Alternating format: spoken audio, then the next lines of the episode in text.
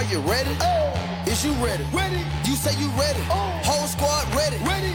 Is you ready? Are you ready? Ready. Is you ready?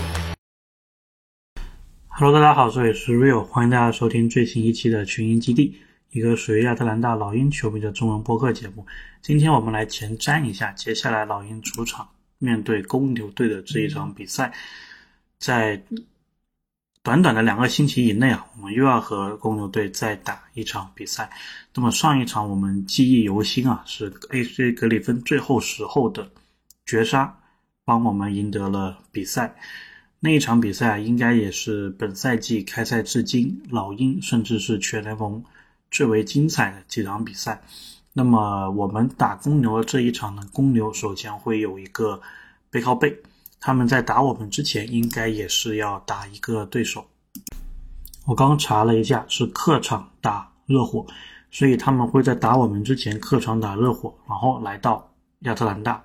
客场打我们，这跟上次的情况有点相像啊。因为上次公牛打我们的时候，他们也是背靠背，记得他们应该是三节打卡战胜了独行侠，在他们的主场，然后从芝加哥飞过来亚特兰大。所以呢，我们是从体能上是占优的。公牛在客场的战绩啊是四胜十一负，主场七胜七负，他无论是主场还是客场都没有达到。百分之五十以上的胜率，所以你可以说这一支公牛队啊，其实目前是有点摇摇欲坠的，可以这么说。其实外界也有很多揣测啊，就说这公牛队会不会什么时候就按起重建的一个按钮？因为你看他们现在的合同状况呢，首先鲍尔虽然是笔挺好的签约，但是他上场的机会或者说时间呢，确实不多。主要是因为伤病的原因，那么武切维奇合同也是快到期了，然后拉文刚签了一个大合同，然后德罗赞应该也是要寻求续约，所以他们会不会接下来还继续以拉文、德罗赞这个模式进行下去呢？就很难说了。目前公牛是十一胜十八负，应该是排在联盟的第十一啊，都是没有进附加赛的这么一个状况。反观老鹰这边呢，主场战绩是明显优于客场的。我们主场是十胜五负，客场是六胜十负。所以啊，呃，从这个天时地利人和来说，老鹰应该都是占优的。伤病方面呢，老鹰这边卡佩拉打不了，那么公牛方面鲍尔打不了，格林可能也打不了。但是除此之外，老鹰这边是健康的，包括你的双枪。包括柯林斯都是没有问题的。看了一下双方的攻防两边的一个对比啊，其实公牛方面他们比较厉害的是他们限制对手的进攻篮板。但是呢，其实有卡贝拉和没卡贝拉的老鹰是非常不一样的球队。我甚至觉得没有卡佩拉的老鹰呢，基本上防守就成了一个选项了，对吧？就是英语。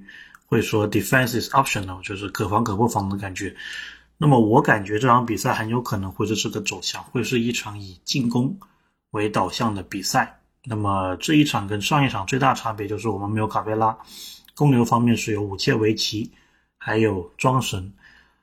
这场比赛我个人的看法，我觉得是只要武切维奇和庄神他们两个不把我们的篮板抢爆。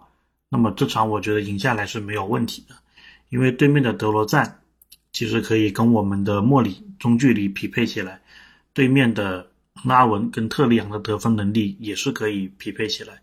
在这个情况下，你有主场优势，你有体能上优势，保护好篮板，基本上就没有问题了。那么上一场比赛呢，我们可以看一看卡佩拉在我们篮板方面有多大贡献了。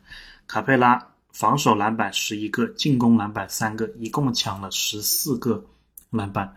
这场比赛，如果柯林斯加上我们杰伦·约翰逊，加上奥孔古或者霍勒迪或者莫里全部加起来，如果能有十四、十五个篮板的话，就是多十四、十五个篮板，弥补卡佩拉的这一环，那么我觉得这场比赛我们是没有问题的。上一次打公牛呢，我们所有篮板加起来是四十五个。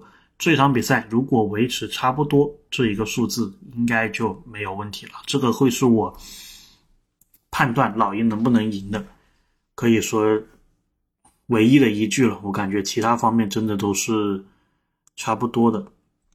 那么公牛方面呢，在有卡佩拉的情况下，他们上一场是拿了五十三个篮板，其中庄神德拉蒙德是九个，然后武切维奇是拿了。八个，所以他们两个十七个。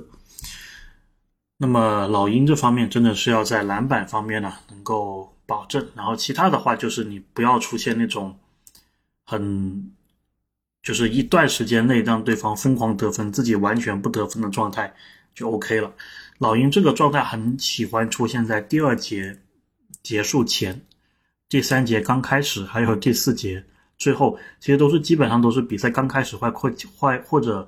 快结束的时候容易出现这个状态，其实跟足球场上也很像嘛。这个时间段也是比较容易进球的，其实就是因为球员这个注意力不集中，觉得比赛快结束了，所以就有点副业。所以我觉得啊，就是这些方面都会是我想观察的地方。第一，就是老鹰会不会再出现这种短时间内比赛或者呃每一节快结束刚开始时有崩盘的迹象。第二个就是在篮板球方面，你能不能还是保持没有卡佩拉在的时候的篮板数量？那么这一场比赛我会关注一个数字四十五。如果老鹰的篮板有四十五或者超过四十五个，这场比赛应该是可以拿下来的。OK，我们前瞻就聊这么多，希望明天打完又是一场胜利。我们下期再见。